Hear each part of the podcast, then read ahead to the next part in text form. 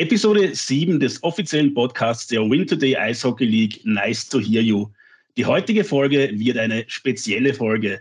Einen Blickwinkel haben wir in den bisherigen sechs Episoden bis jetzt nämlich noch nicht eingenommen und das ist der Blickwinkel der Goalies. Und genau diesen Aspekt wollen wir uns heute intensiv widmen und es gäbe keine Gäste, die dafür besser geeignet wären als die beiden, die ich jetzt vorstelle. Mein erster Gast ist österreichischer Nationalteam-Torhüter, hat zahlreiche Weltmeisterschaften und sogar bei den Olympischen Spielen teilgenommen, ist langjähriger Nummer 1 Torhüter in der Winter der Eishockey League und sammelt aber auch Erfahrungen in der schwedischen und in der Schweizer Topliga. Seit knapp vier Jahren ist er nun in Wien, seiner Geburtsstadt. Nice to hear you, Bernhard Starkbaum. Ja, mein zweiter Gast bringt noch eine etwas andere Perspektive in das heutige Goalie-Special. Er ist so etwas wie der Pionier des heimischen Goalie-Coachings, hat auch sechs Saisonen lang mit Bernhard Starkbaum beim VSV zusammengearbeitet, war selbst aktiver Goalie bei den Adlern und ist nun in der Eishockey-Akademie Salzburg bzw. bei EC Red Bull Salzburg als Goalie-Coach tätig. Nice to hear you, Markus Kerschbaumer. Hallo Vincent, danke für die Einladung. Ich habe es ja gerade erwähnt, ihr habt sechs Saisonen intensiv zusammengearbeitet beim VSV und auch lange Zeit beim Nationalteam gemeinsam verbracht. Ihr kennt euch wahrscheinlich in- und auswendig. Bernhard, könntest du uns Markus vorstellen, vielleicht zu Beginn weniger, wie er als Goalie-Coach gearbeitet hat oder arbeitet, sondern vielmehr, wie hast du Markus als Menschen kennengelernt? Ja, Markus äh, war im Prinzip äh, mein zweiter Vater. Wenn ich nach Villach gekommen bin, ähm, ja, war das erste Mal von daheim weg und äh, Kerscher hat mich äh, sehr gut aufgenommen, äh, hat mir in Villach äh, immer alles gezeigt, unter die Arme gegriffen, wenn ich was braucht habe. Am Eis, abseits vom Eis, ähm, ja, waren sechs Jahre, die ich genossen habe und äh, ohne die ich nicht da wäre, wo ich jetzt bin. Markus, selbe Frage an dich. Wer ist der Mensch hinter dem Goalie Bernhard Starkbaum? Ja, der Starke ist, ist ein sehr, sehr, sehr ehrgeiziger Mensch. Ähm, ich glaube, der Ehrgeiz äh, das, das war der Grund, äh, was ihn eigentlich so weit gebracht hat. Ähm, er ist sehr detailverliebt, zeitweise ein bisschen stur. Aber ich muss sagen, es war, war eine super Zeit mit ihm in Villach. Äh, wir sind eigentlich gemeinsam gewachsen. Ähm, wir, haben, wir haben sehr viel herumgetüftelt. Und äh, ja, wir, passen irgendwie zusammen. Wir haben zwar oft gestritten, aber, aber letztendlich äh, haben wir für die richtigen Gründe gestritten. Und der Starke hat sich das verdient, wo er jetzt ist ich kann mir vorstellen, dass eben die Beziehung zwischen Goalie und Goalie-Coach eine ganz, ganz besondere ist. Ich meine, Bernhard, du hast das ja gerade erwähnt, dass der Markus sowas wie eine Vaterfigur für dich ist. Wahrscheinlich ist das nicht zu vergleichen mit der Beziehung zwischen einem, einem Feldspieler und dem Head-Coach, weil es einfach eine viel exklusivere Zusammenarbeit ist. Markus, liege ich da richtig? Beschreib uns vielleicht die Besonderheiten zwischen einer Beziehung zwischen einem Goalie-Coach und einem Goalie. Ja, das ist, das ist wirklich, eine, eine, wirklich eine, besondere Beziehung. Das ist eigentlich eine tiefe Beziehung. Und so wie der Starke das eingangs erwähnt hat, man kennt sich in- und auswendig. Äh, man kennt, man kennt alle Macken von anderen. Ähm, man braucht den zeitweise nur anschauen und, und du weißt schon, was in, in deinen Athleten vorgeht und da umgekehrt. Wir haben viel in, in der Freizeit äh, miteinander gemacht. Ähm, er hat äh, speziell, glaube ich, in der Anfangszeit stark war das. Der hat, sogar bei mir gewohnt, weil er, glaube ich, noch kein gehabt hat da haben wir uns einfach besser kennengelernt oder, oder, oder im Sommer, wenn er erst die Wohnung später gekriegt hat, dann war es selbstverständlich, dass der Starke bei mir wohnt. Du verbringst wirklich Tage, Stunden, ich weiß nicht, wie viel Zeit miteinander in der Eishalle, im, im, im, im Kämmerchen mit Videostudium, ähm, Sachen, die Dinge, die man besser machen kann, im Gym. Also das ist sehr, sehr besonders und das ist meistens One-on-One -on -one und da lernt man natürlich den, den Gegenüber sehr, sehr gut kennen. Bernhard, du hattest ja schon mehrere verschiedene Goalie-Coaches. Ich kann mir da gut vorstellen, dass es wie bei jeder anderen zwischenmenschlichen Beziehung Coaches gibt, mit denen man menschlich vielleicht eher auf einer Wellenlänge ist und dann wieder welche, bei denen man vielleicht nicht ganz so einen Zugang findet menschlich. Wie wichtig ist diese Beziehungsebene oder spielt dieses Zwischenmenschliche vielleicht gar nicht so eine große Rolle, solange die Expertise und die Zusammenarbeit auf äh, professioneller Ebene gut passt? Ja, im Prinzip sind es zwei verschiedene äh, Wege, die man da einschlagt. Ähm, für mich war es halt wichtig am Anfang äh, als äh, 19-Jähriger quasi allein weg, ähm, bist in Villach in einer Kleinstadt, ähm, wo im Prinzip jeder jeden kennt. Ähm, du bist neu, ähm, Dormantrainer habe ich auch nicht wirklich einen gehabt. Äh, davor davor war eigentlich eher so Freestyle und äh, der Dormer-Trainer hat halt ein bisschen probiert, äh, gleichzeitig irgendwelche Tipps zu geben, obwohl er eigentlich keine Ahnung gehabt hat. Und äh, war es im Prinzip für mich halt äh, die beste, oder einfach der, der beste Weg nach Villach. Kerscher war damals schon äh, die Torhüter-Trainer-Ikone ähm, quasi in Österreich. Und da habe ich sehr viel gelernt, äh, menschlich als auch am Eis. Äh, ich habe im Prinzip bei Null begonnen. Äh, technisch war ich, glaube ich, einer der schlechtesten Goalies, die, die es zu der Zeit in der Liga gegeben hat. So schlecht warst du aber nicht, Starki. So brauchst du nicht da machen. Technisch gesehen würde ich jetzt einmal sagen schon. Äh, zwar die Scheiben kalten, aber wie ist eine andere Geschichte. Und das habe ich ähm, vor allem in den ersten vier Jahren mit Kersche ähm, und ähm, dann auch ähm, zu dem Dormantraining, das Lager, wo mir der Kersche dann hinkriegt hat zum Jean-François Leer in die Schweiz. Äh, das hat mir sehr viel gebracht und mir, mir sehr viel gezeigt, äh, wie man äh, technisch, taktisch das Ganze spielt. Und davor war er im Prinzip einer, ja, quasi ein Hampelmann, der probiert hat, da hinten irgendwie die Scheiben zu halten. Da muss ich kurz einklinken, aber ganz ehrlich, als, als Goalie-Coach du eigentlich so eine, so eine wilden Pferde wie die Starke haben. Oder sagst, er, er, kann die, er kann die Scheiben stoppen, er hat, er hat natürliche Instinkte. Und äh, mein Job war es eigentlich, eigentlich, ich meine, das war schon ein längerer Weg, aber ihm die Technik und die Taktik beizubringen. Wie gesagt, da haben wir sehr, sehr viel Zeit miteinander verbracht und auch im, im, im athletischen Bereich. Und ja, stur war er. Er, er hat seinen Weg gegangen, er, er ist seinen Weg gegangen, er, er war von sich und, und von, von seinem Spiel überzeugt. Und, und ich glaube, das ist, sind sehr, sehr wichtige Eigenschaften, dass du auf hohem Niveau lang und gut Eishockey spielen kannst. Wir gehen jetzt später eh dann noch ein äh, bisschen intensiver in eure damalige Zusammenarbeit ein. Zuerst würde ich aber gerne noch mit Markus einen Blick in die Vergangenheit wagen. Wie zu Beginn erwähnt, warst du ja selbst beim VSV aktiv, warst damals Meister Backup von Gerhard Prohaska. In deiner letzten aktiven Saison war dann sogar Prohaska und Reini Divis in eurem Goalie gespannt.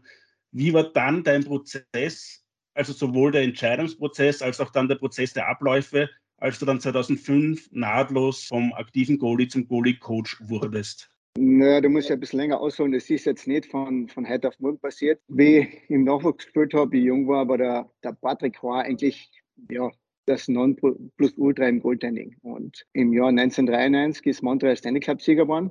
Und im gleichen, im Sommer darauf, äh, waren wir, wir eingeladen, der Reini Divis, der Max Höller und ich bei einem Goalie-Camp in, in Brixen in Italien. Und da, das war vom IHF organisiert und unter anderem war da auch der François Allaire. So, und der ist da plötzlich gekommen und denke mir, wow, also der Patrick Krag gefällt mir richtig gut und jetzt, jetzt treffe ich seinen Goalie-Coach. Und der war eigentlich schon damals ziemlich, äh, ziemlich innovativ und, und hat uns eigentlich schon gewisse Prinzipien beigebracht, die, die jetzt auch noch immer up to date sind. Und äh, ja, ich, ich habe mich im Prinzip in, das, in dieses Dortmund-Spiel ein bisschen verliebt, wenn ich ganz ehrlich bin. Ähm, habe dann auch jetzt mein Spiel, so gut es geht, auch in, in die Richtung gebracht. Man, wie gesagt, es war jetzt nur eine Woche und in einer Woche kann man nicht sehr, sehr viel mitnehmen, aber trotzdem die richtigen Ansätze. Habe eigentlich dann aber den Kontakt, damals hat es noch nicht wirklich Internet gegeben, mit François Allaire verloren. Und im Jahr 2001 hat uns unser damaliger Head Coach, der Ron Kennedy, im Sommer, im Frühsommer in sein Office geholt und hat gesagt, es besteht die Möglichkeit, in die Schweiz zu fahren, nach WW, weil da der François Allaire ein Camp abhaltet. Und dann habe ich gleich aufgezeigt, so wie der Streber in der ersten Reihe in der Schule, gesagt, da fahren wir hin. Und ich habe den G kurz, oder den Brocher kurz erklärt, um was es da geht. Er sagt, da, da möchte ich hin. Und, und, und da haben wir dann eigentlich jährlich, jährlich Updates gekriegt. Man muss aber sagen, natürlich der Stil und, und, und uh, die, die ganze Entwicklung der Torhüter war ja so, dass die Tormänner ja eigentlich immer größer geworden sind. Früher war es eigentlich so, du, du willst einen kleinen beweglichen Tormann haben, ähm, der sich am meisten gut bewegen kann und mit der Zeit und aufgrund der Technik und der besseren Ausrüstung ist er ein Torhüter größer geworden. Und ich wusste, naja, lange werde ich nicht mehr spielen können, weil ja, das, das, ich, bin, ich bin einfach nicht, nicht groß genug, auf, um auf hohem Niveau erfolgreich zu spielen. Und dann ist die Saison 2004, 2005 gekommen. Wir haben einen eher bedürftigen Start gehabt. Gewonnen, verloren, gewonnen, verloren, was man sich jetzt eigentlich nicht erwartet hat von, vom vorigen Vizemeister. Dann haben wir so ein so ein berühmt-berüchtigtes Spiel gehabt äh, in Villach gegen den damaligen äh, Liga-Neuling Salzburg. Das haben wir einmal flott 11-8 verloren. ich bin in, im zweiten Drittel eingewechselt worden. Beim Spielstand, glaube ich, von 6 zu 1 in Villach und wer das Villacher Publikum kennt. Und damals waren sie ja richtig erfolgsverwöhnt und du bist 6-2 gegen einen, gegen einen Liga-Neuling äh, hinten. Ich glaube, da hat keiner einen großen Spaß dabei gehabt. Äh, und wie das Spiel aus war, da so im letzten Drittel, normal sollte man es da mal denken, aber da sind wir schon Gedanken aufgekommen, okay, ähm, jetzt ist der Zeitpunkt gekommen, wo du wirklich äh, überlegen musst, was du nächstes Jahr machst, weil ähm, das, das macht keinen Sinn mehr. Das, das macht keinen Spaß mehr, das macht keinen Sinn mehr und, und, und ich habe mich eigentlich schon mehr da als Goalie-Coach gesehen wie als Goalie. Ich habe diese Saison noch fertig gemacht mit bestem Wissen und Gewissen. Und am Ende der Saison ist der Craig Holst zu mir gekommen oder hat er mich in sein Büro geholt hat gesagt, du, überleg dir, was du nächstes Jahr in dem Verein machen willst. Dann habe ich natürlich auch wieder gleich aufgezeigt, sage, ja, Damentrainer will werden. Sage, ja, passt, er wird, er wird mit Management reden, die waren damit einverstanden und, und so hat das Ganze begonnen. Ähm, wie gesagt, ich kann den Craig Holst unheimlich dankbar sein, aber auch den, den Gerd Bohaska, dass er mich eigentlich als seinen damaligen Backup akzeptiert, dass das dann sein Goalie-Coach wird. Und im ersten Jahr hat es fantastisch funktioniert. Er hat, glaube ich, einen unglaublichen Start gehabt. Er hat, glaube ich, drei Shoutouts gehabt in die ersten vier Spiele. Also wir sind da gleich richtig einmal gut in die Saison gestartet. Ja, und dann sind wir Mastermann auch noch. Und jetzt bin ich noch immer da. Ja, du, du hast es eben gerade angesprochen. Wie, wie kann man sich das vorstellen, wenn man dann plötzlich in seiner ersten Saison einen Gerd Prohaska quasi erklärt, wie es zu gehen hat. Gerd Prohaska, der natürlich mehr Spiele absolviert hatte. Also mit welchem Gefühl geht man da in diese Saison hinein? Ja, am Anfang war es eigentlich schon ein bisschen komisch, muss ich sagen. Aber erstens waren wir gute Kollegen. Zweitens hat der Begehrt, glaube ich, schon gesehen, dass ich eigentlich nicht so ungeschickt war. Es hat halt einfach an der Größe gemangelt, wenn ich, wenn ich jetzt so ehrlich sein darf. Und er hat aber auch gewusst, dass ich mich mit dem Damals-Spiel eigentlich sehr, sehr viel beschäftige, weil ich habe damals schon NHL-Damen beobachtet, auch in die Camps von, von, äh, von François Allaire in der Schweiz habe ich mir sehr, sehr viel Notizen gemacht. Ich habe Bücher vollgeschrieben mit den ganzen Prinzipien und so. Und was auch gut war, ich habe natürlich als Spieler vielleicht ein schlechtes Los, weil ich Back, sein Backup war. Ich habe eigentlich alle seine Spiele gesehen. Also ich, habe gewusst, was funktioniert bei ihm und was, was nicht funktioniert. Und dann haben wir uns einfach zusammengesetzt, so wie auch dann ein Jahr später mit Starke, sage ich, Schatschi, das und das funktioniert bei dir sehr gut. Das und das äh, würde ich ändern. Und der Chi hat das so akzeptiert und dann haben wir ein Ding nacheinander abgearbeitet. Ja, und das hat offensichtlich ganz gut funktioniert. Ja, du hast das ja gerade angesprochen. In deiner zweiten Saison als Goalie-Coach wurde dann eben äh, damals noch blutjunger, ich glaube 20-Jähriger, wenn ich mich nicht verrechnet habe, Bernhard Starkbaum von den äh, Wiener Eislöwen verpflichtet und als Nachfolger von Gerd Braska aufgebaut zu werden. Wie kam es zu der Verpflichtung? Wolltest du bzw. der VSV Bernhard zu diesem Zeit schon unbedingt haben oder musste sich Bernhard da irgendwie aktiv anbieten? Starke, ich fange an und dann machst du weiter, okay? du, du erzählst dein Part. Ähm, naja, wie wir erfahren haben, dass, dass äh, der Patrick Markreich, damals unser Backup, den Verein verlassen will, weil er mehr Eiszeit will, bin ich beauftragt worden, potenzielle Kandidaten zu beobachten oder mal vorzuschlagen. Man muss sich aber früher vorstellen, es hat jetzt nicht wirklich ein Elite-Prospekt oder was auch immer gegeben, sondern wir haben uns einfach auf dem österreichischen Markt orientiert und umgeschaut. Und äh, ich habe den Starki eigentlich schon einmal von einem, bei einem Goalie-Camp gehabt. Ich habe schon vorher immer als aktiver, wie gesagt, ich war schon früher schon so ein bisschen Teilzeit-Damentrainer im Verein selbst und habe bei Goalie-Camps mitgemacht. Und beim Goalie-Camp in Zeltweg ist mir der Starke über den Weg gelaufen und sage, hm, der ist nicht so schlecht, der ist, der ist talentiert, der kann die Scheiben stoppen, er ist ehrgeizig.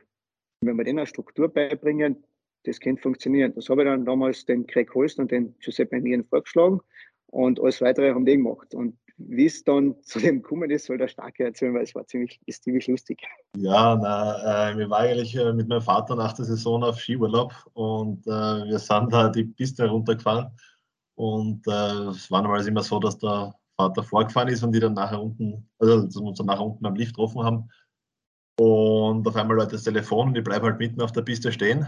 Nummer habe ich nicht gekannt. Der Kerscher ruft an und äh, wir plaudern halt so fünf Minuten, zehn Minuten. Da habe ich gefragt, ja, wie es Lust hat, äh, ob ich Lust habe, nach Villach zu kommen. Und, ähm, ich habe nicht lange überlegen müssen. Es äh, war für mich klar, wenn ich die Chance habe, ähm, mit einem, Tormann-Trainer zusammenarbeiten, der in der Bundesliga sehr viel Erfahrung hat. Da beim Zuschauen, beim Spielen nicht stark, beim Zuschauen habe ich viel Erfahrung gehabt. Wurscht wie.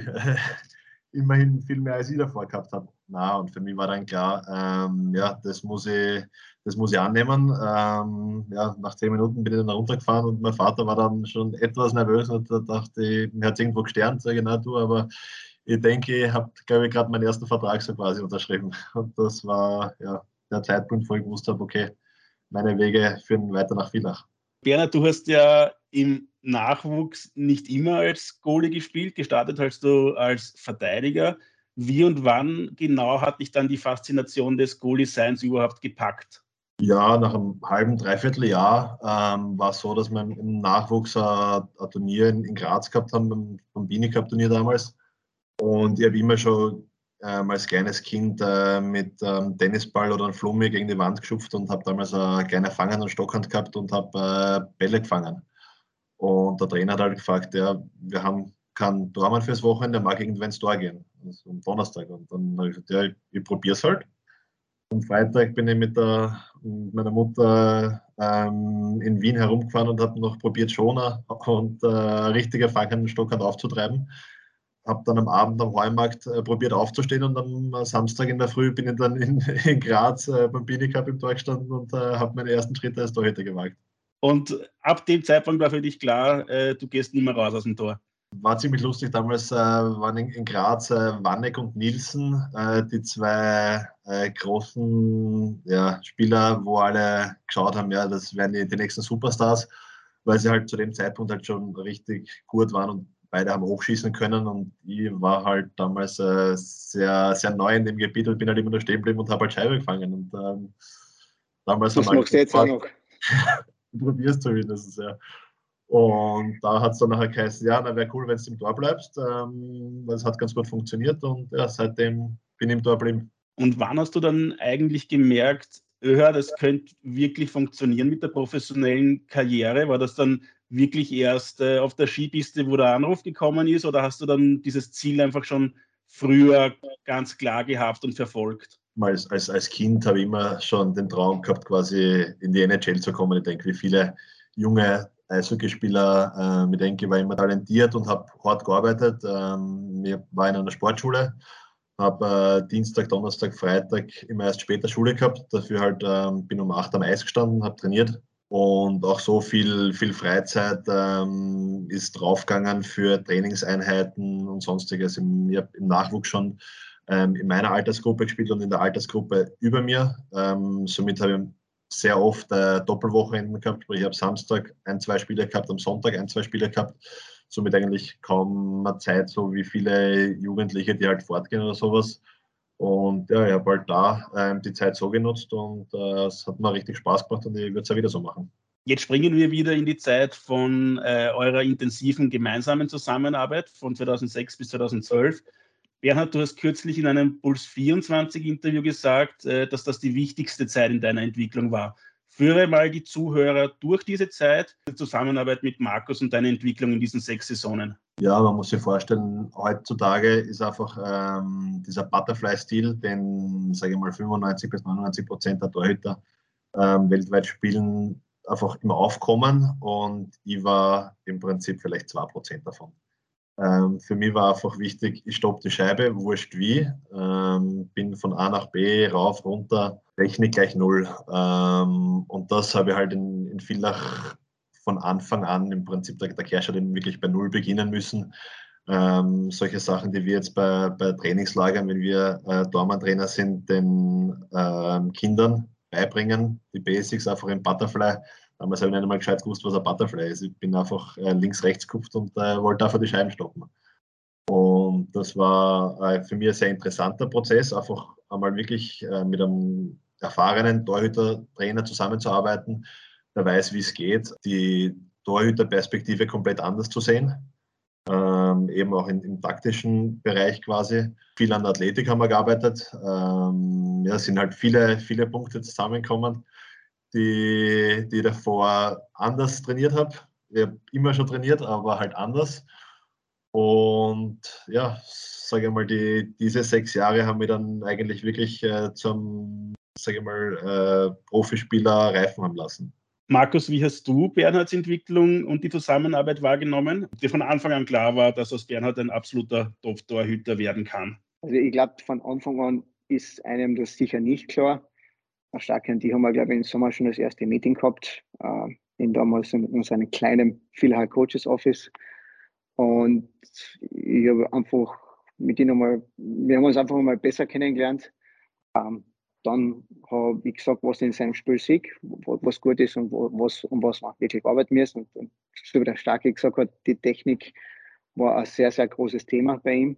Ich habe zu ihm auch gesagt, wir werden uns wahrscheinlich zeitweise oft nicht einer Meinung sein, aber ich muss auch bewusst sein, ähm, auch wenn man jetzt einmal vielleicht kantiger voneinander ist, das, ist, das gehört ab und zu dazu, ähm, wir beide oder speziell auch ich, ich, ich will das Beste für ihn, ich, ich will ihn pushen, ich, ich werde ab und zu in Hintern treten, ich werde ab und zu wieder mal irgendeinen Hang raufziehen, ich, ich werde ihm immer helfen, ich, ich, ich halte seinen Rücken frei ja, und dann war es eigentlich ein Prozess. Das heißt, das, das, ist immer von, von Training zu Training, von Woche zu Woche, von Monat zu Monat und dann eigentlich von Saison zu Saison. Wir haben dann immer meistens ähm, im Sommer uns wieder irgendwo getroffen oder, oder, oder am Anfang der nächsten Saison haben wir wieder ein Meeting gehabt und gesagt, okay, das und das haben wir eigentlich schon jetzt gut gemeistert. Jetzt, jetzt gehen wir das nächste an oder, oder dann müssen wir schneller werden oder wir müssen beweglicher werden.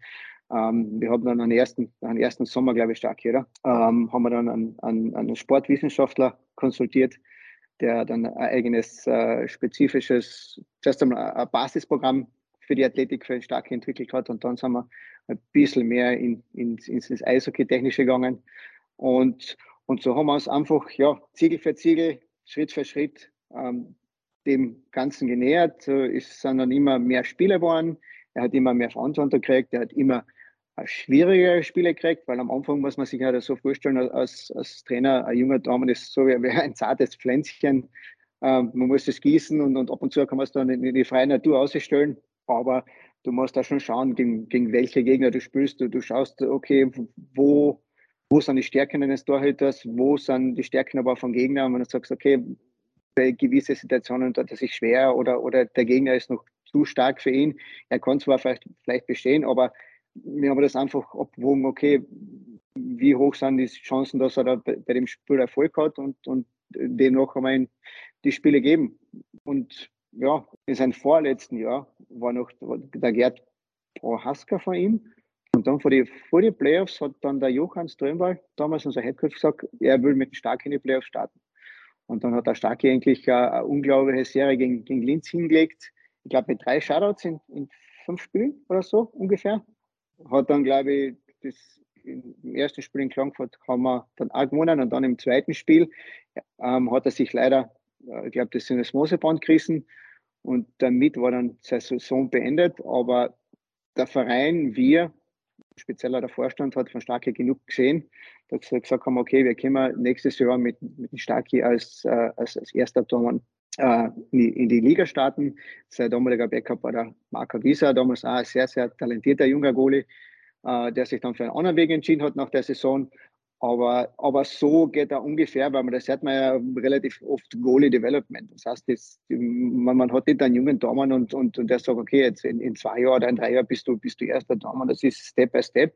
Und meistens ist es so, dass immer noch ein erfahrener Daumen ähm, sein Partner ist, weil der, der kann mit gewissen Situationen einfach äh, gut umgehen, weil man weiß, äh, wenn man ein Spiel zu verlieren, ist jetzt nicht schlimm, aber dann verlierst du vielleicht ein zweites und dann kommt ein drittes dazu und dann wird es schon ziemlich ungemütlich und, und, und das zu verarbeiten als, als junger Torhüter und, und jeden Abend einen Start zu kriegen, das wird jetzt nicht unbedingt der Entwicklung helfen. Deswegen war es uns auch wichtig, dass, dass nehmen starke und, und man muss auch sagen, dass der Gerd Basker ein sehr, sehr guter Partner ist und, und, und eigentlich ein sehr, sehr guter Mentor für einen, äh, für einen Starke war, der, der Broche. Ähm, das war, das war natürlich eine, super Kombination, weil wir drei haben uns eigentlich schon sehr, sehr gut verstanden. Bei wem liegt dann eigentlich die Endentscheidung, welcher Goalie spielt oder welche Spiele der Goalie bekommt? Liegt die beim Goalie-Coach oder liegt die Endentscheidung dann doch beim Head-Coach? Weil du hast ja auch angesprochen, dass der Head-Coach äh, mit dem Starky äh, in die Playoffs starten wollte. Wer hat dann tatsächlich die Entscheidungsgewalt und wie sieht dann die Kommunikation zwischen Goalie-Coach und Head-Coach aus? Naja, damals die Entscheidung, äh, dass der Starke in der Playoff startet, ich glaube, die, die hat eigentlich der Starke gemacht mit einer sehr guten Leistung in, in der Regular Season. Ähm, er hat da wirklich überragend gespielt und, und deswegen war das eigentlich klar. Und, und vor allem, es war natürlich eine Überraschung, weil der, der Gerd war schon, schon eine Ikone und, und das war eine Bank und, und der hat äh, zwei Meistertitel mit, mit Villach gewonnen. Ähm, es war schon eine Überraschung für alle, dass der Starke die Serie gestartet hat und jeder hat gedacht, okay, der junge Dormann, der wird jetzt vielleicht äh, die Nerven wegschweißen, was auch immer. Aber der Starke hat das barbaröse gemeistert und wie gesagt, und damit hat er sich ja dann den, den, den Starting-Job für nächstes Jahr gesichert. Und sonst grundsätzlich ist es sehr, sehr verschieden, ähm, wie, wie das zwischen Head Coaches und Goalie Coach abläuft. Also grundsätzlich ist es so, dass der Goalie-Coach, zuerst wird einmal am Anfang der Saison festgelegt, okay, wie sind die Rollen verteilt? Ist das jetzt ein 1A und ein 1B oder ist das ein Nummer 1 und, und der junge Torhüter, wie viele Spiele wollen wir den jungen Torhüter ungefähr geben? Und dann äh, kann der Goalie-Coach einfach seine Empfehlungen abgeben, sagen, schau her, äh, das und das Spiel wäre gut, vorausgesetzt, äh, wir haben jetzt keine große Losing Streak oder, oder was auch immer, da soll der Junge spielen. Aber auch, es muss die Leistung passen. Also der, der junge Dormann hat jetzt keinen Freibrief, sondern es muss schon die Leistung passen und man muss das emotionslos diskutieren. Ab und zu ähm, schaut, schaut der Dormann vielleicht blöd aus, wenn er, wenn er, wenn er vier, fünf, sechs Tore kriegt, aber wenn du es wirklich tief analysierst, sagst, naja, eigentlich hat er überhaupt keine Chance gehabt. Und das geht aber mir ab und zu auch so. Also am ersten Blick denkst du, hm, das war jetzt kein gutes Tor und dann hast du vielleicht einen, einen zweiten Kamerawinkel und, und du sagst, der hat nicht einmal, der hat zwar die Scheiben gesucht, irgendwo im Verkehr, er hat hart dafür gearbeitet, aber er hat keine Chance gehabt, dass er die Scheiben sieht. Und dann siehst du noch, dass er vielleicht zweimal abgefasst war. Also man muss da, da wirklich schon die, die Emotionen rausnehmen und, und wirklich gewissenhaft das planen, dann kann es funktionieren. Du hast jetzt gerade Videostudium schon angesprochen. Bernhard, wie haben sich die Spielvorbereitungen bei Markus gestaltet, also die konkreten Vorbereitungen auf einen Gegner? Muss man sich als Goalie vielleicht sogar noch intensiver auf eine spezifische Mannschaft vorbereiten? Oder ist die Vorbereitung auf einen Gegner vielleicht weniger wichtig, da nur das eigene Spiel zählt? Äh, ich denke, das ist eine Kombination von beiden. Äh, man muss sein Spiel sowieso immer durchziehen, ähm, konzentriert sein von Anfang bis zum Ende, ähm, sie im Prinzip von nichts ablenken lassen, egal ob es ist Schiedsrichter, schlechte Leistung von der eigenen Mannschaft, unglücklichen Toren, was auch immer. Ähm, wichtig ist einfach, dass man den Fokus auf die nächste Situation hat, dass man sich gut in Position bringt, dass man bereit ist für den nächsten Schuss. Das ist einmal das A und O. Und dann, wenn man dann noch weiter ins Detail geht, dann, so wie es äh, der Kerschen halt immer gemacht hat, ähm, wir haben vor jedem Spiel, ähm, na, dass er die Gegner angeschaut hat, geschaut, ja, im Powerplay oder haben sie irgendwelche gewissen Spielzüge, die öfter vorkommen, die einstudiert sind, ähm, die vielleicht äh, im Training einmal kurz durchgegangen, ähm, dass man der Bewegungsablauf quasi intus hat, dass man weiß, okay, bei der Situation, wenn der einen Schläger so hat, muss ich da so bei der Stange sein oder wie auch immer. Dann darf man dann sowieso trotzdem nicht zu viel nachdenken, weil ähm, wenn man sich dann zu sehr darauf fokussiert, ja, der Spielzug kommt. Es kommt aber was anderes, das äh, geht dann sicher nach hinten los. Von dem her muss immer schauen, wie ist die Situation dann wirklich am Eis, äh, darauf dann reagieren. Aber wenn man im Vorhinein schon vielleicht eine Ahnung hat, was kommen könnte oder was die Präferenzen sind, hilft das natürlich schon unheimlich. Das bringt mich auch gleich nahtlos zum mentalen Bereich. Markus, wie arbeitest du in diesem Bereich mit den Spielern? Ich denke, gerade für einen Goalie spielt der Kopf eine große Rolle, oder? Ja, natürlich spielt, spielt der Kopf äh, eigentlich eine, eine Riesenrolle, weil äh, als Tormann, wie schon vorher erwähnt, da, da, kommen so viele Sachen auf einem zu. Das erste ist, ist überhaupt, wenn jetzt jemand sich entscheidet, Tormann zu werden, da muss ihm bewusst sein, dass das äh, kein Job ist, wo du sagst, du gehst jetzt in die Eishalle, ziehst die Ausrüstung an und die zwei Stunden oder die eineinhalb Stunden, die ich am Eis verbringt, bin ich Goalie und äh, dann gehe ich heim und dann bin ich kein Goalie mehr. Also wenn du dich wirklich entscheidest, dass du Goalie werden willst, dann ist einmal Goalie oder immer Goalie. Das heißt, das ist, das ist wirklich ein, ein Tagesjob. Und man darf nicht vergessen, du bist die Last Line of Defense. Das heißt, wir haben eine sehr, sehr große Verantwortung und, und so müssen wir auch handeln.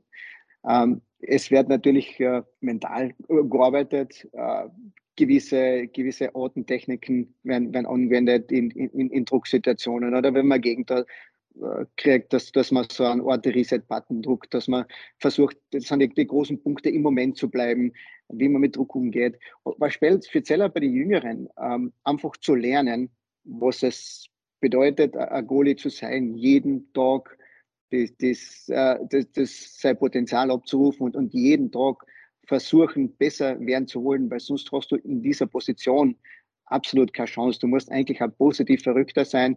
Ähm, es, gibt, es gibt natürlich Mentalcoaches, die, die mit den Goalies extra arbeiten, aber wir binden das ganze Mentale eigentlich äh, in die ganzen Pre-Scouts ein, in die ganzen Gespräche. Da gibt es jetzt ein Gespräch unter dem Deckmantel, wir machen mal Mentaltraining, sondern du, du, diskutierst einfach über gewisse, über gewisse Dinge und du gibst deinen Input.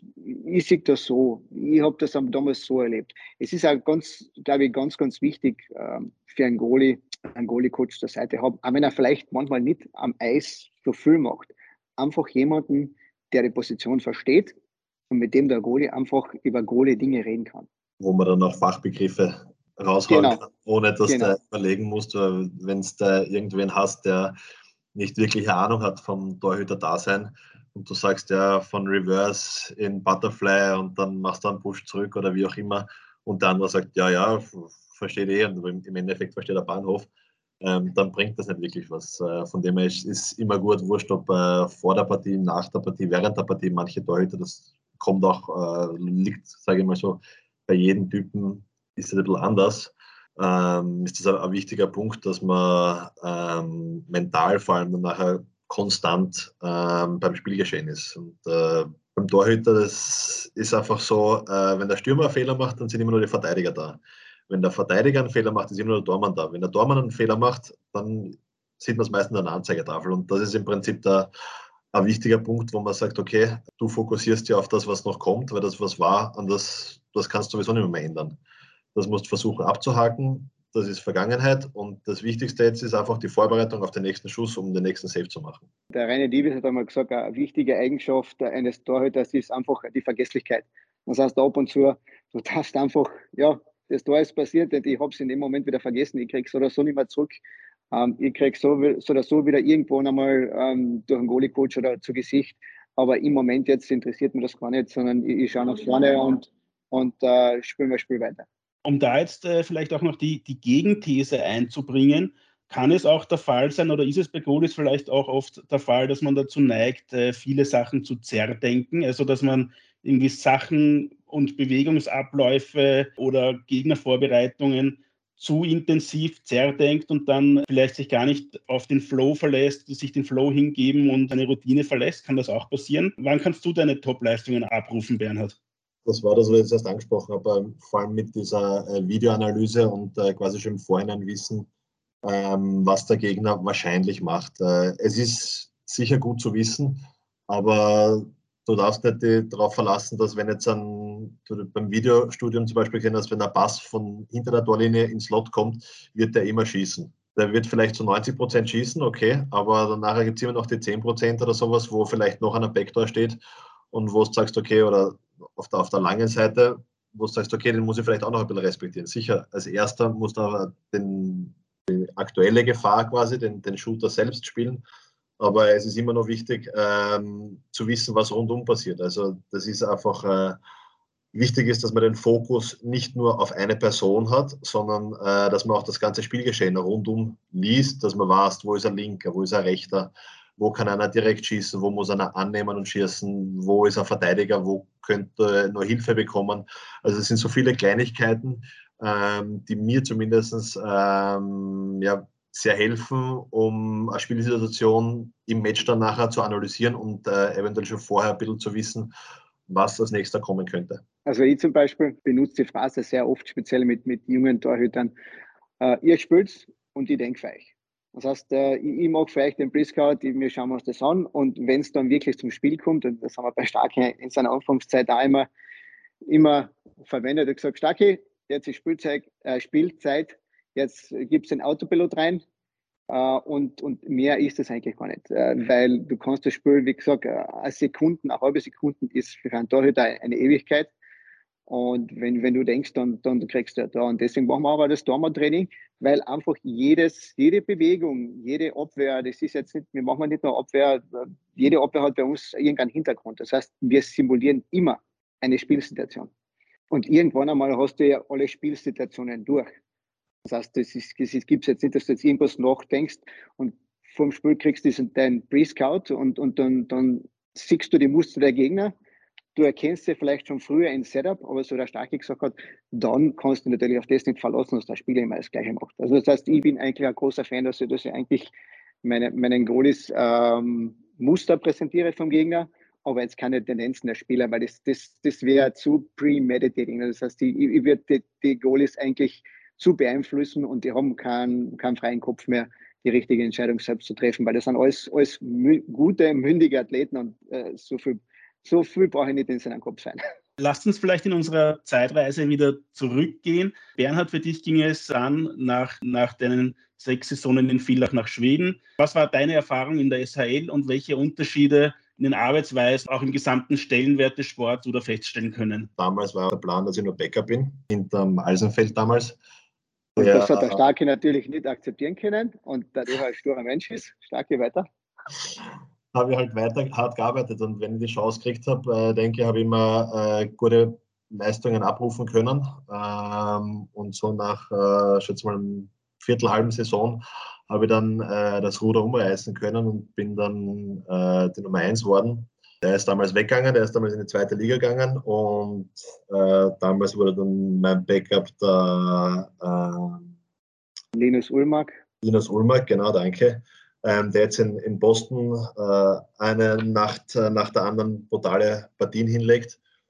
Und ähm, ja, nach dem Jahr habe ich dann ein halbes Jahr oder Vierteljahr quasi Stehzeit gehabt, weil sie zwei NHL oder gedraftete Goalies unter Vertrag gehabt haben ähm, und den Vereinen damals gesagt haben, dass äh, die zwei spielen. Somit war ich äh, ja, das dritte Rad am Wagen, habe nicht mittrainieren dürfen mit der, mit der ersten Mannschaft, ähm, habe bei der U20 sitzen müssen, ähm, haben wir dort äh, auch nur das Tor teilen müssen bei den Trainingseinheiten. Wir haben drei Trainings gehabt damals die Woche. Und da habe ich auch nur, sage ich mal, wenn überhaupt 50 Prozent der Eiszeit gekriegt. Ähm, weil der andere Tormann, die, die Nummer 1 von der U20, hat damals durchgehend ein, ein Tor besetzen müssen. Somit ähm, ja, habe ich nicht viel Eiszeit gehabt. Ich habe dann gefragt, dass ich ähm, selber irgendwie zumindest Eiseinheiten bekommen kann. Damals habe ich aber kaum oder keine Schützen gehabt.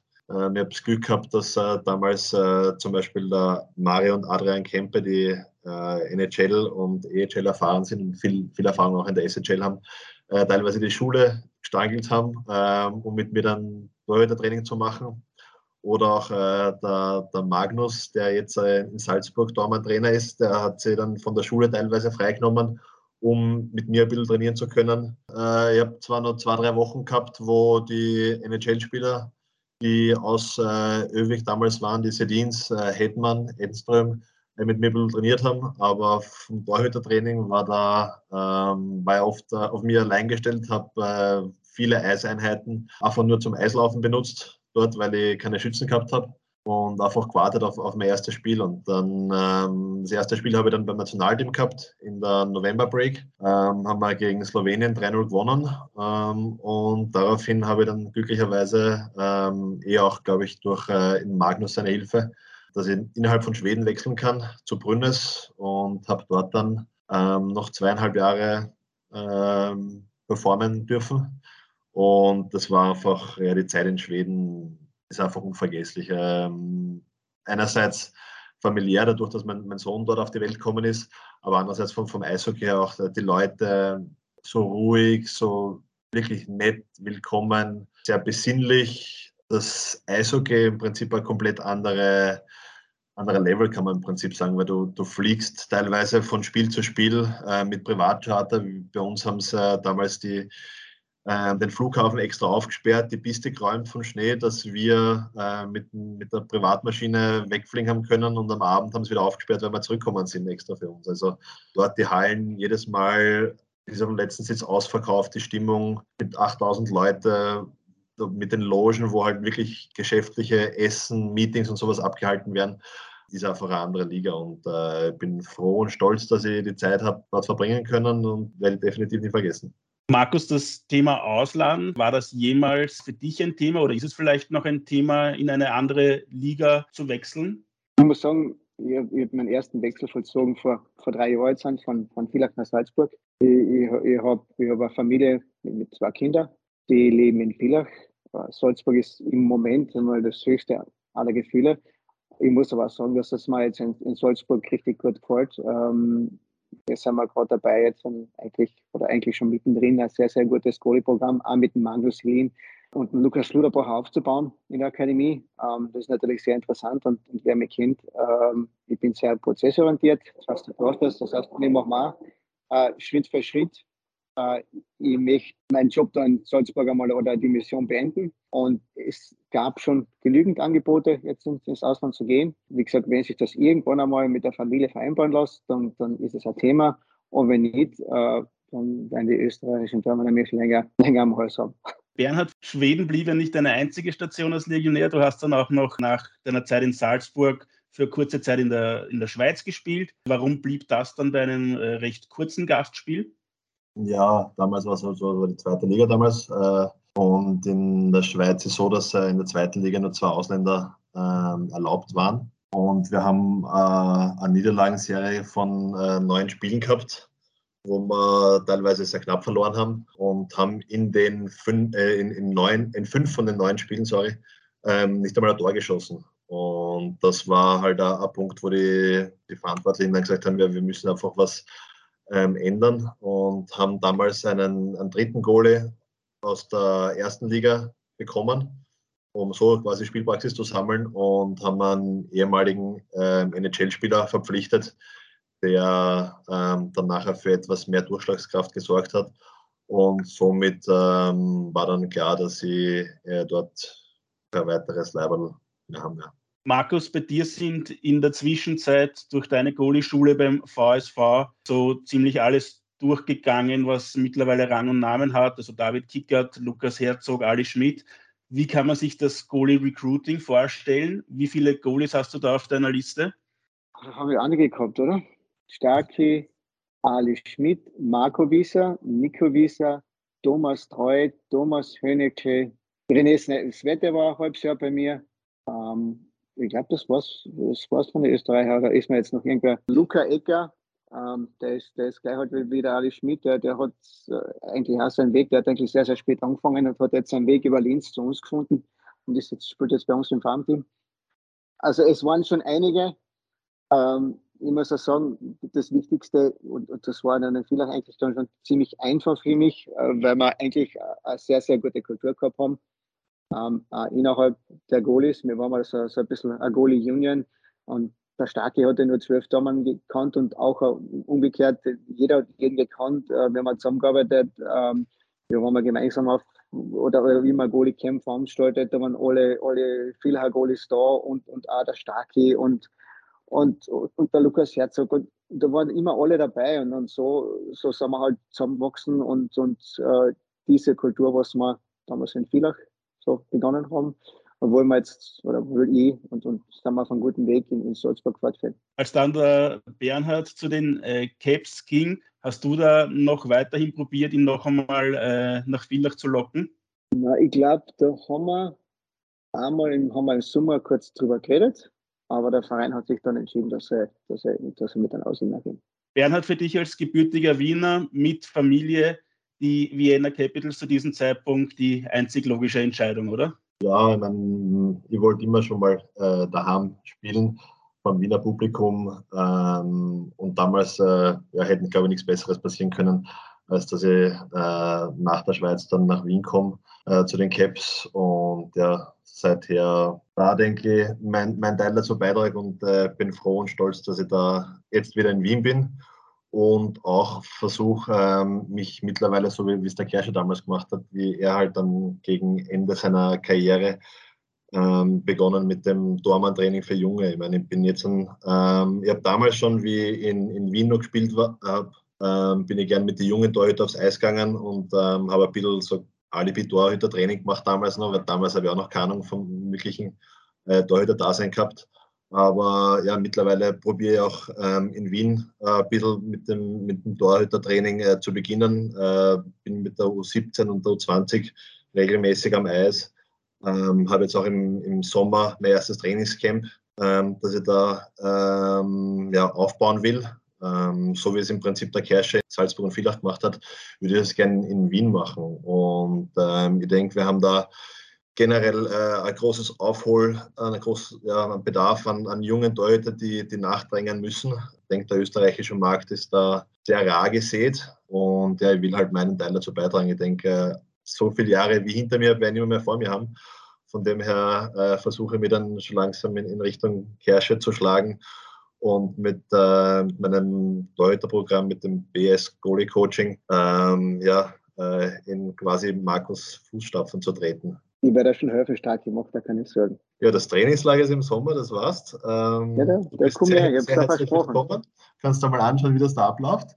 Ähm, und ich hoffe, es, es, kommen ganz viele, viele junge Talentierte, die wir da auch auf die Schiene bringen können. Das ist perfekt. Dann sitze ich einmal am Beifahrersitz, brauche nicht zu viel reden, die schauen nur dir zu und dann am Rund besser die aus. Und das und das hättest du aber schon besser machen können. ja, kannst gerne. Ich bin, du weißt, ich bin für Ratschläge immer offen. Und ja, die ein, ein zwei Stories, äh, denke ich, wirst du immer noch parat haben, wenn ich so zurückdenke. Ja, ja, großartig. Beim Podcast bringen wir die Leute zusammen. Markus, wie du dann das Angebot von Red Bull Salzburg bekommen hast, mit der Infrastruktur der Red Bull Eisakademie Akademie im Hintergrund und den Trainingsmöglichkeiten, das war dann einfach ein Angebot, das man nicht ablehnen kann, oder? Nein, überhaupt nicht. Also, wie gesagt, es, ich, ich, kenne die Akademie schon von vorher und, und, und ich habe mir gedacht, okay, wenn ich da hinkomme und, und, und ich habe auch noch die richtigen Partner, also die richtigen Goalie-Coaches, von denen ich überzeugt bin. Und, und, und mittlerweile haben wir jetzt sogar einen eigenen Office-Coach für, für die Goalies mit dem Krieger Gutschnick, der eigentlich selbst im Hobbybereich auch noch da ist. Also eine bessere Kombination kannst du nicht haben. Und ich habe mir da gedacht, ja, das wird, das wird eine spannende Reise. Und ich habe nicht wirklich lang drüber nachgedacht und äh, sage, okay, ich habe ich hab die Möglichkeit, äh, das jetzt voll professionell zu machen, was viele da nicht wissen. Ähm, ich habe eigentlich eine 91er Lehre begonnen, in damals in der Kärntner Gebietskrankenkasse und habe eigentlich bis vor vier Jahren, bin im Moment karenziert, äh, Teilzeit noch immer gearbeitet und in Salzburg habe ich die Möglichkeit gekriegt, das voll professionell zu, zu machen und, und dann habe ich gesagt, natürlich, ich bin dabei. Gib uns da einen, kurzen Einblick in die Arbeitsweisen des SC Red Bull Salzburg, vor allem so das Zusammenspiel zwischen Akademie und Profimannschaft. Naja, wie gesagt, äh, in der Akademie habe ich, da haben wir zwei, zwei Volley-Coaches mit Magnus Selin äh, und dem Lukas Schluderbacher. Ähm, wir haben in, in, im Volksgarten bis zu, bis, zu, die, bis zu 15 die Spieler. Ähm, da haben wir den, einen, auch einen ehemaligen Goalie, den Gregor Kohlhauser, der eigentlich auch sehr, sehr erfolgreich Nachwuchs gespielt hat. Ähm, wir wir äh, vier Goalie-Coaches kommunizieren untereinander über, über gewisse Trainingsinhalte. Ähm, wir sind immer eigentlich up-to-date, wer wo ist. Ähm, Im Pro-Team und im Alps-Team haben wir fünf Goalies. Das heißt, äh, im Alpstein haben wir drei, bei den Pros haben wir zwei. Und wir haben jetzt also eine Rotation, das heißt, immer ein junger Goalie ist bei uns mit am Eis, zwei Wochen lang, dass er sich an den Speed gewöhnt, dass er sich an bessere äh, Schüsse gewöhnt. Und nach den zwei Wochen geht er dann runter, dann kommt der nächste rauf, äh, dann kriegt er dann eine Phase mit, mit mehreren Spielen. Und, und so wechseln wir immer, immer wieder durch. Und jetzt, jetzt um die Weihnachtszeit haben wir eigentlich nur Goalie im, im, im Alps-Team, weil der Simon Wolf. Ähm, und der spielt für Deutschland bei den World Juniors und der Thomas Farmer für Österreich bei den World Juniors. Also bleibt uns jetzt nur der Luca Ecker übrig und der ist jetzt dann, dann äh, ja, sagen wir mal, über Weihnachten bis ins neue Jahr dann, dann durchgehend und, und fix bei uns. Bernhard, du bist jetzt in, der, in deiner fünften Saison bei den Caps. Dir fehlt noch der Meistertitel. Ist das etwas, was an dir nagt? Hat man das immer im Hinterkopf? Definitiv. Äh, jeder, denke ich, äh, der ehrgeizig ist und äh, Sport betreibt, mag gewinnen mag Meister werden. Ähm, bis jetzt bin ich dreimal Vizemeister geworden, leider.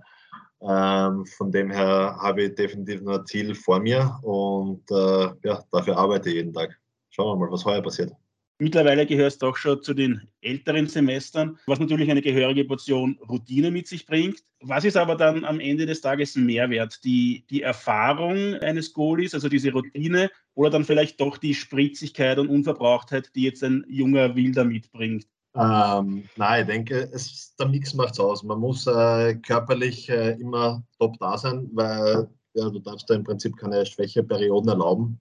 Du musst mental durchgehend da sein. Ähm, natürlich hilft es auch, wenn man äh, über die Jahre Erfahrung sammelt, ein bisschen das Spiel besser lesen kann.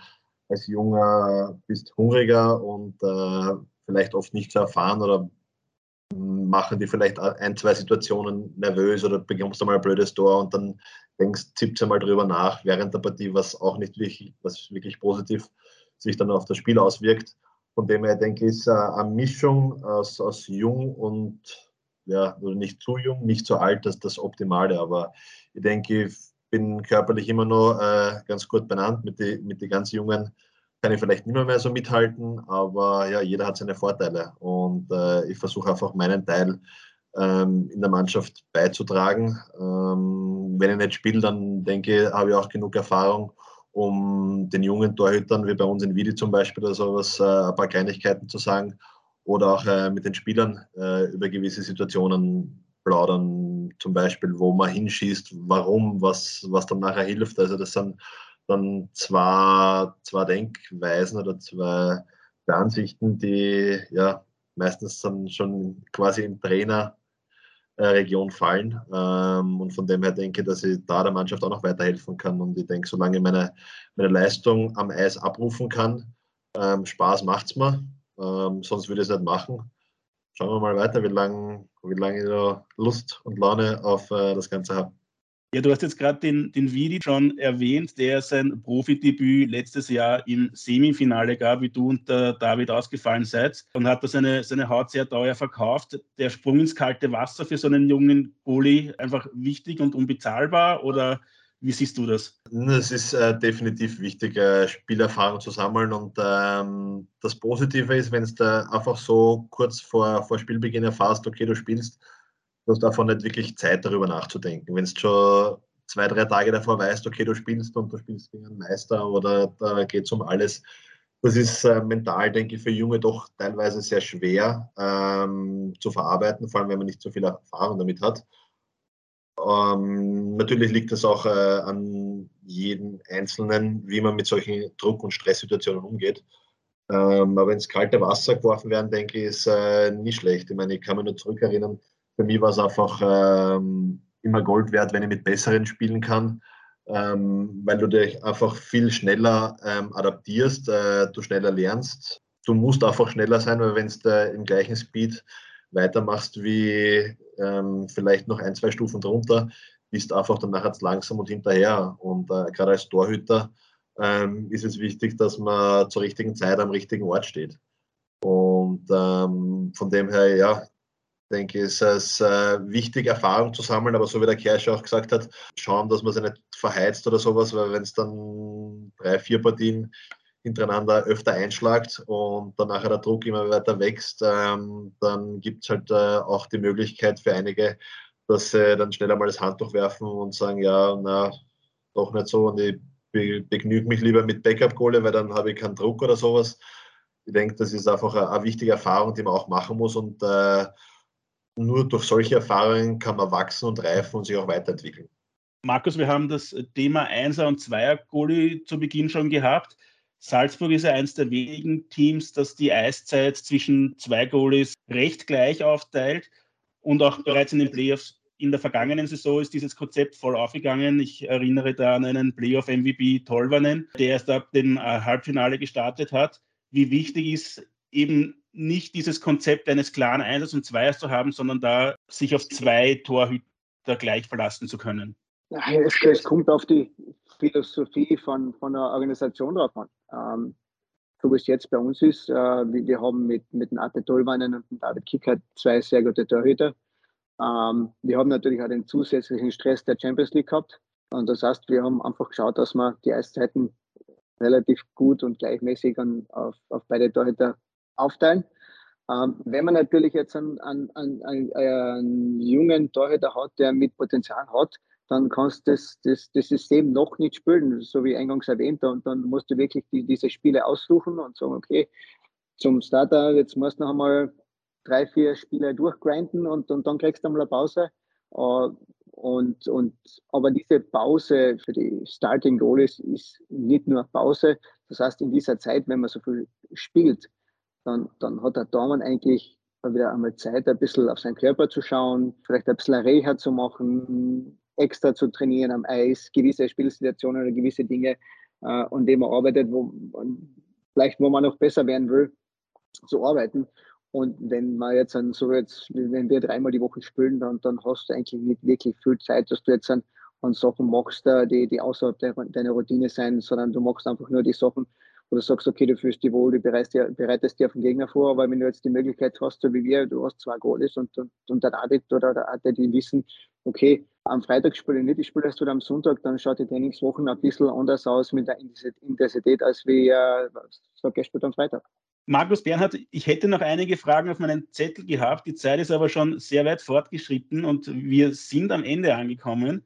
Es war ein äußerst interessantes Gespräch mit euch. Äh, vielleicht können wir ja bald einmal einen zweiten Teil des Goalie Special ins Auge fassen. Bleibt mir nur zu sagen, vielen Dank. Es war nice to hear you. Danke, Vincent. Äh, es war richtig lustig und danke fürs So ist es, Markus. Ja, ich sage auch vielen Dank. Und äh, ja, wir freuen uns, äh, uns vielleicht mal wieder zu sehen oder zu hören bei BS Goalie Coaching.